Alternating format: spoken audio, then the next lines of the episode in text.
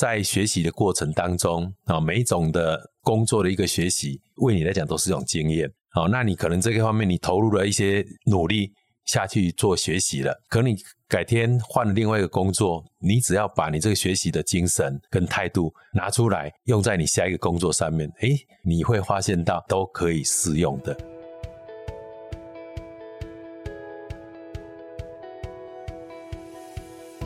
欢迎收听一零四高中职 Podcast。在学生期间，我们都经历过课业压力、升学迷惘，或者是有各种烦恼的阶段。这个节目将透过四个系列主题，与你一起探索方向，讨论课纲升学，了解科系与职业，并聊聊校园生活大小事。Hello，大家好，我是主持人 Lily。那在三月的主题中呢，我们跟大家分享了许多高中职的升学管道以及相关的资讯。那对一些同学来说啊，升学可能并不是他们毕业之后的首要考量，他们也许会想先进到职场，先培养自己的能力。台燕慈爱基金会跟台南市政府五月六号在台南高工会举办一场高中职人才的就业跟职业探索的博览会。当天会有职涯探索的工作坊跟座谈会。那至于说想找工作的同学，现场也有五十间的企业开放履历见证或是面试的活动。那会把活动链接放在下方的资讯栏，欢迎大家报名参与哦。那今天的这一集呢，我们邀请到的是两位在台南地区的重磅级来宾，跟我们一起聊聊关于高中职同学们毕业之后啊，升学或就业的一些选择跟可能性。那今天的来宾呢，就是台南市长黄伟哲。那邀请市长这边可以跟我们的观众打声招呼。嗨，丽丽好，各位听众朋友，大家好，我是黄伟哲，很高兴在我们这个节目中跟大家分享一些高中职职涯探索的一些相关议题哦。好，那今天的另外一位就是重磅级来宾呢，邀请到是我们台南高工的校长。那欢迎校长先跟我们的听众打声招呼吧。好，那主持人好，丽丽好哈，各位听众，哎，大家好，我是台南高工校长陈启聪。诶，顺便介绍一下哈。我也是台南高工毕业的校友啊，我的学的是机械科啊。好，欢迎今天市长跟校长来到我们节目。那今天呢，想邀请两位来宾来一起讨论看看关于高中职毕业之后到底是升学还是就业的这个选择。对，那以市长这边呢，因为我相信可能在高中职同学们他们毕业之后可能会在考虑说，哎，那假设我对于升学可能读书这一块还没有非常的有兴趣，那如果说他们毕业之后想先进到职场里面先体验或是试试看的话，那以市长这边您有没有一些看？法，或者说想对这些同学说什么？呃，其实我个人的感觉倒也不是说对读书有兴趣没兴趣了啊，就可能自己的人生生涯规划了哈。为什么会这样讲呢？因为其实我在国外念书的时候，很多国外的同学都是在职场历练一阵子之后，他还觉得说，哎，他想再去念大学，好，或是念社区学院。或者是去念大学之后念研究所，那更多的是，譬如说我去国外念研究所的时候，就看到很多同学他都有工作经验的。那事实上，学校在申请入学的时候，他也对于这个申请者的工作经验蛮看重。因此呢，在很多的学习经验中，是需要跟工作的经验跟资历相辅相成的。所谓做中学，学中做的意思就是这样子。因此呢。我觉得其实对于高中职的同学，当然现在在我们所谓的升学挂帅啦，哈，百分之八十六以上的人哦，都想要毕业后直接去升学，先考大学或是科大，然后这个直接就业的只有百分之八点四六，那这个比率也蛮少的，不高了哈。但是其实同学，我觉得对于先到职场上去体验。的同学，我也觉得蛮敬佩的，因为他们有这样子实践的勇气。大家记不记得在 N 年前，哈，有什么拒绝联考的小子？那个时候还有联考嘛，哈，啊，联考就一试定终身。那有一个建中毕业的姓吴的，好先生，他就毕业之后拒绝考大学联考，他也不是成绩不好哦，哈，然后后来他就没有念大学，他在自己的职业还是闯出一片天。那我们更不用提吴宝春的故事了，哈，虽然吴宝春他。他得到很好的成就，然后后来人家不颁给他博荣誉博士学位，哈，诸如此类的。那很多创业家，像 Bill Gates，他在哈佛大学念还没有念毕业，就想说啊，我这个 idea 太好，我如果等到毕业，搞不好就已经被别人先捷足先登了，哈。所以说，他就在大学还没毕业的时候，我如果没有记错，他大二大三，哈，他就创业，就创立了呃微软公司，哈，跟他的同学，那个时候当然不叫微软。所以说，每个人每个人有不同的路，但就尊重我们同学的选择。但最重要的是，希望你在做选择的时候，多听听大家的意见，听听同学的意见啊，听听老师的意见啊，听听家人的意见啊，这样子会让你。在做选择之前，有自己有更好的一个经验跟判断。嗯，的确的确，因为如同刚刚市长说的，其实先进入职场的同学，他们可能的确就是在职场里面探索跟学习嘛。那以校长过去有在学校里面服务过嘛？那校长这边在教育现场的观察，你觉得说哪一些学生他可能会适合继续升学，或者是哪一些学生他可能比较适合直接就业呢？诶，在目前在教育现场的第一线，可以发现到绝大多数的学生都是想升学。问题是说，有一些学生他真的可能在学科方面，他可能真的成绩比较不好，他但是他也想要继续读。那家长的期望也都是希望说，小孩子应该至少要大学毕业啊，所以说才会有刚刚市长他所讲的数据，我们大概百分之八十几的学生都是升学的啊，那剩下的只有百分之八点多啊要去就业。那所以这个部分的话，其实学生来讲，有时候要去想一想，刚刚市长讲的也很有道理，学然后知不足。啊，那这个部分呢，我们在升学的路上，其实一路都读到大学、研究所、博士班毕业，在实际的实务经验上面，可能真的是比较缺的哈。或许刚刚市长讲的，我先去就业完，知道我的不足地方，我想要的是什么，我再去读书，这也是一个很好的一个选择哈。所以我想是说，我们在教育现场这边，我们看到的是很多的学生家长选择说，继续读上去就好了。都没有考虑到说自己适不适合，因为可能这样造成会你在大学那边、科大那边你是浪费了四年，真的蛮可惜的哈。那在台南的话，针对高中职同学他们毕业之后可以去从事的工作或是职缺等等的话，市场这边有没有相关的数据可以跟我们分享一下？呃其实也蛮多的呢。我刚刚讲这个数据还是低估了哈。是为什么会这样讲呢？因为很多后来这念大学或念科大的朋友，好，他们即使高中职毕业之后。直接继续升学，但是他们都有打工，嗯，哦，打工的过程也是一个社会历练的过程了哈。但只要打工不影响到学业啊，譬如说一个人要打两三份工，或或打工，哦，这为主，上学为辅，这样就不好了哈。因此呢，我觉得其实同学对于职业的体验哈，或者对于社会的体验，或对工作的体验，或对职场的体验，都是多元多方面的。我刚刚提到说，以台南市来讲。我们一百零九年啊，高中职应届毕业生有一万四千六百多个，那要去升学的有一万两千六百多个，占百分之八十六点多。那就业的哈一千两百多个，占百分之八点四。那我就怀疑其他中间的人是不升学不就业，他要干嘛？说明去当兵也不一定，哦我不知道哈。但还是回到刚刚的主题，我是觉得说，呃，你觉得先去工作。再做中学啊学，然后知不足，不足之后才想要再继续升学的人大有人在，尤其在国外。那想要说先升学专心的念书，或者是先升学啊，但是也一半体验社会哈，去打工的人也有。我觉得其实都是尊重大家的想法。但我刚刚提到了，你的做决定之前，请跟大家你周边最好的朋友或是最亲近的家人这个商量商量，听听他。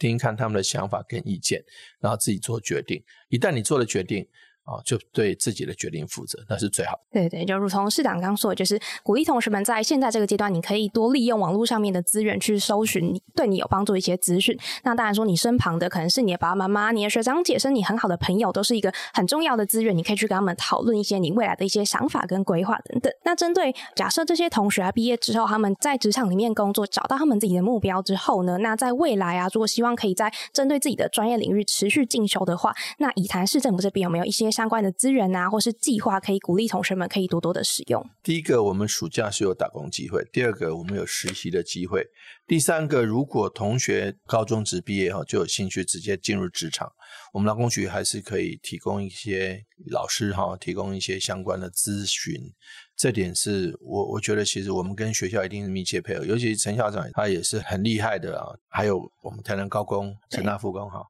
我觉得其实这部分老师、学校。或者是政府机关，我们都愿意提供给同学最好的一个 back up 的力量，哈的支援的力量，这点我们都非常努力都很希望能够做的。其实，如果同学们在暑期啊，或是有一些相关的打工或是实习的计划的话，不妨你可以到学校里面的辅导室，甚至是台南市劳工局这边的官网上面，可以找一些相关的资讯。那像市长刚刚这边有提到，其实呃学校啊，在产官学这边，甚至是辅导室这边也有相关的计划或是一些老师的资讯，可以提供给大家去做参考。除了书本上的这些知识以外啊，我觉得其实生活中的一些知识或尝试也很重要。我刚刚提到，就是有时候，呃，这个在职学习、在职进修这些社会资源非常非常多。就像我们有一些，呃，什么短期的一些语文呐，或者什么补习班呐，补习教育也有。那至于我们劳工局也有，譬如说你在职场上，我们有这个劳工领袖大学。初级班、中级班、高级班，那这一部分你在工作的时候，那你来参加劳工理论大学，你可以知道说，作为一个劳工，我们哪些权益，我们可以跟我们的同事啦，哈，分享的。那怎么样跟在职场？因为劳工也有职场啊，你有面对同事、面对领班，哈，面对长官或者人家服务业，哈，面对啊经理、面对啊副理或者面对你的。呃，这些相关的这些比较资深的人，你都可能把他们当做老师来学习这些部分，怎么样让你 EQ 变得更好，在职场中更能如鱼得水，这变得非常重要。因此呢，我们也欢迎大家来参加我们的劳工领袖大学。那劳工领袖大学怎么参加？就到我们劳工局的网站上去点选报名参加了。嗯，所以其实只要同学们现在，其实就算他可能之后未来是要继续升学，但他如果有意愿想要提前了解关于在呃职场上面的相关资讯，其实市场这边也是非常鼓励大家可以多去看看。对的。那想问校长啊，因为如果同学们他们在就业之后呢，他们如果找到自己的目标之后，那他什么希望在到学校里面，甚至是透过不同的计划啊、课程去持续进修？那校长这边有没有相关的建议，或者是以学校这边有没有相关的资源可以辅导同学们在继续的精进？诶，在这边哈，我想要特别介绍一下教育部目前在做的。刚刚主持人讲的这个部分哈，在职业学校这边，现在目前教育部在推动一个我们所谓的产学携手二点零，是以及青年教育。以就业储蓄专户方案，所谓的青年教育就业储蓄账户的方式，这个是说教育部、劳动部都帮学生在全省各地找好一些优良的厂商，那然后的话，这些学生他针对他想要的工作，他可以。上平台好去做登记，那他登记之后录取了，他去上班，除了工厂给他的诶薪水之外，一般来讲都比最低薪资还要高一点，好吗？对，薪资高一点。然后再来的话，就是教育部跟劳动部各补助五千块，也就是他每一个月教育部劳动部给他一万块，然后再加上他的工厂的薪水。那他这样子做的话，就是说他可能做个一年、两年、三年。他还想要再回学校去读书的话，诶，教育部针对这个教育储蓄专户有它的特点存在哈。比如讲说，你想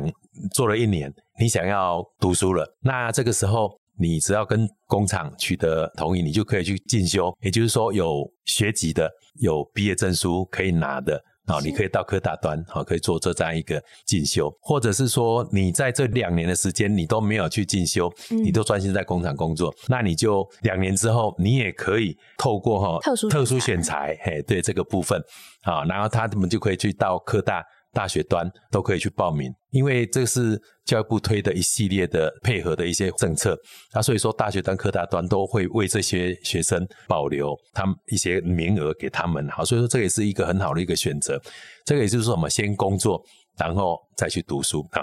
那再来第二个就是说，教育部提供的是一个产学携手二点零，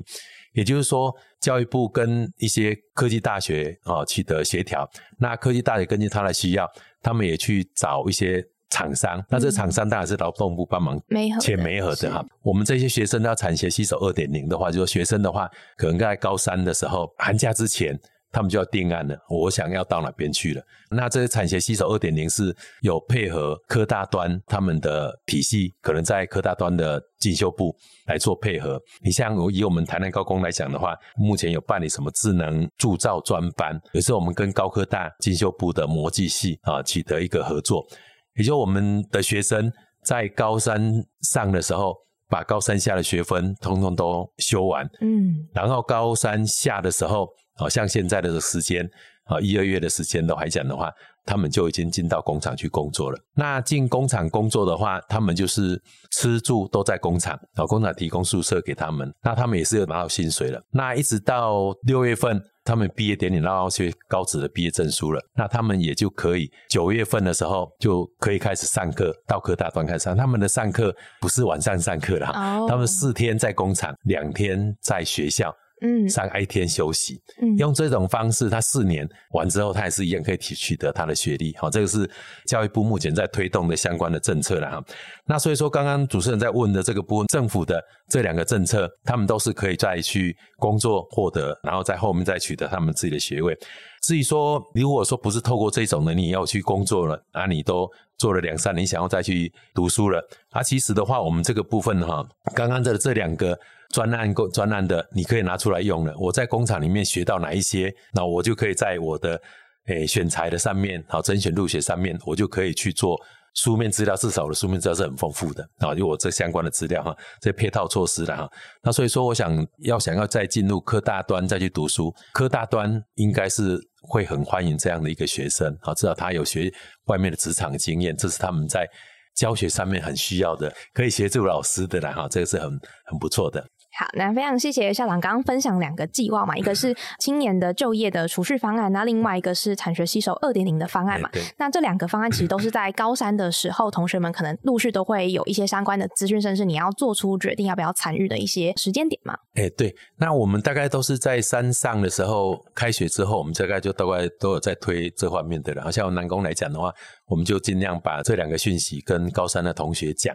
那他们就自己选，想要去做什么样一个选择，他们去做这样子。嗯嗯，所以同学们如果想要先累积一些职场上面的相关经验的话呢，也欢迎大家可以在呃学校的官网上面看一下相关的资讯。其实这两个方案也非常呼应到刚刚市长分享，就是在做中学嘛，就是除了你在实作中里面学习之外呢，那如果额外的你想要再去进修累积一些学历的部分的话，这两个方案其实都是大家可以再参考的。像其实有蛮多同学他们在进入高职的时候，可能一个部分可能上面有明确的目标，所以就选择他的这个科比嘛，那可能有部分同学他可能是因为分数到了或是分发的关系，所以才选择现在这个科比。那如同校长刚刚说的嘛，其实有蛮多同学他可能没有特别的去思考，他可能就一路的读上去，那反而是他读到最后可能毕业之后，他并不太清楚他自己到底为什么会到这边，或者是他自己未来可以做什么。那以校长这边啊，觉得说如果有一部分同学他可能是我们刚刚提到他可能八点多趴的同学，他是选择直接就业嘛，那这些同学校长这边有没有建议他们可以先做哪一些准备，或者是比如说他们之后进到职场里面呢？可能在跟企业这边挑选或在应对上面有没有一些需要注意的地方？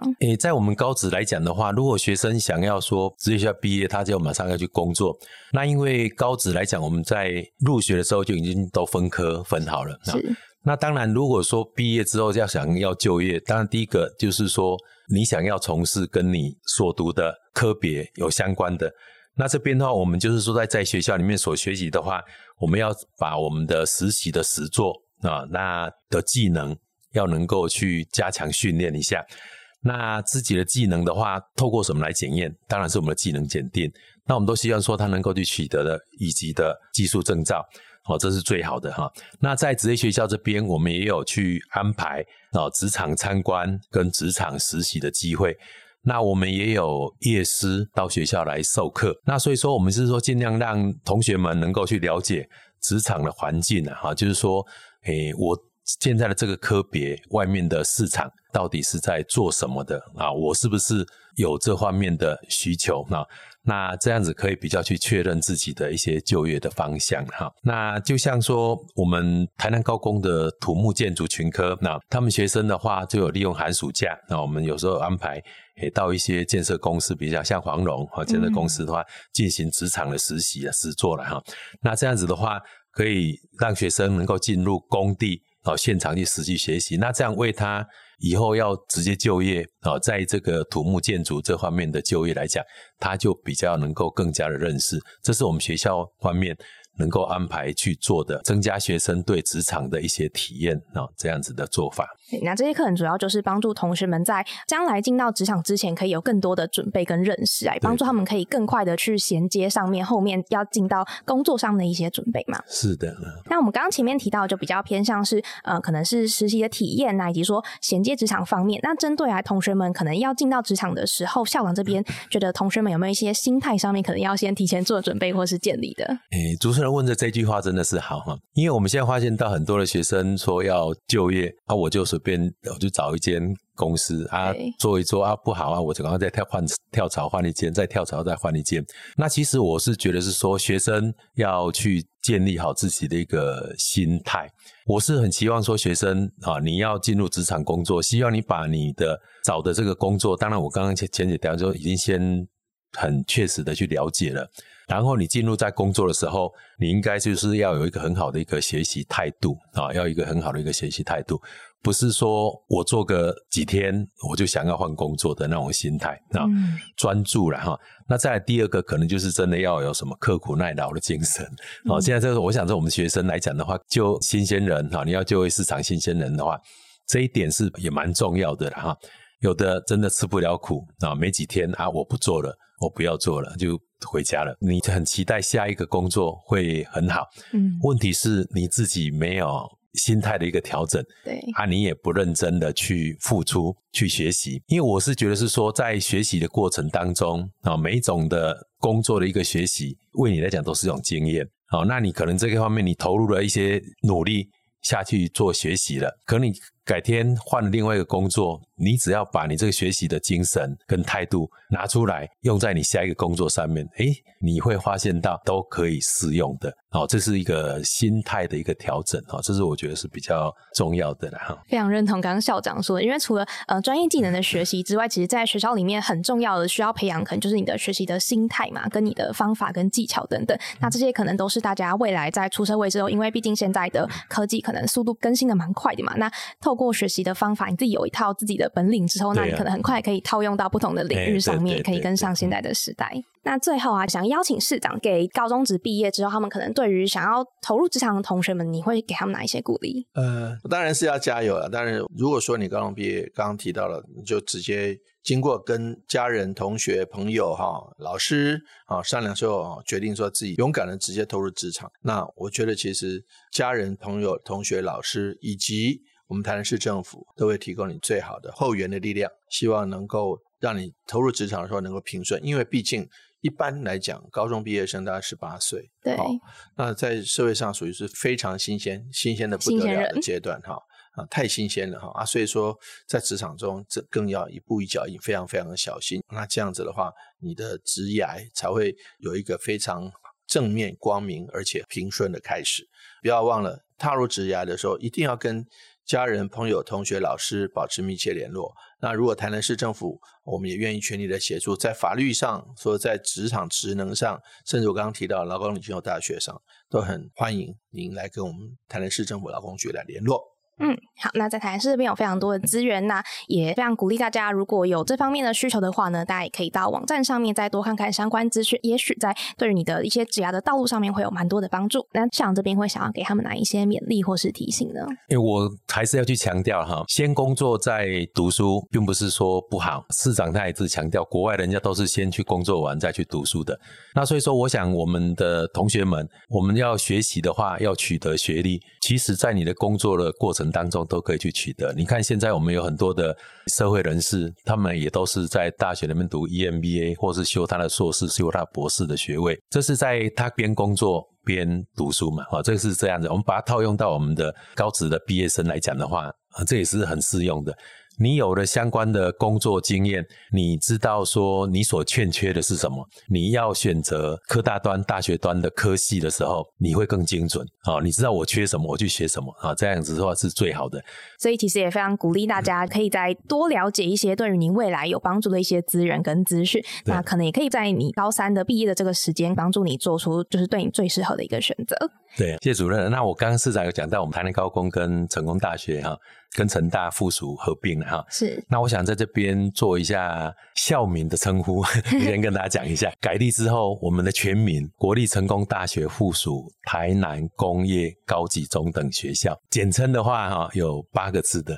呃，国立成大附属南工。嗯。那有四个字的叫做。成大南工啊，这个部分的话，校名啊，我们是做在一个定位的哈，做在一个定位哈，我们大概准备八一号要做揭牌啊，那这个部分的话，我想为台南高工来讲，这是一个跟成大改立合并啊，是一个很加分的一个效果。那也希望说，我们国中端的学生啊，你们可以来考虑一下台南高工啊，也是你一个很好的一个选择。好，以上谢谢啊，谢谢给我这个机会来说明，谢谢。好，那谢谢，就是今天市长跟校长来到我们节目，一起讨论高中职毕业之后升学跟就业的一些可能性。那希望说今天分享内容有帮助到我们的听众们，或是正在收听的爸爸妈妈们。那如果说大家对于五月六号在台南高工的高中职人才就业跟职业探索的博览会有更多资讯的话呢，大家可以点到下方的资讯栏，那也可以。可以再欢迎大家在五月六号一起在台南高工参与这次的活动哦。那我们下一次见喽，拜拜。好，欢迎大家到台南高工，谢谢，谢谢。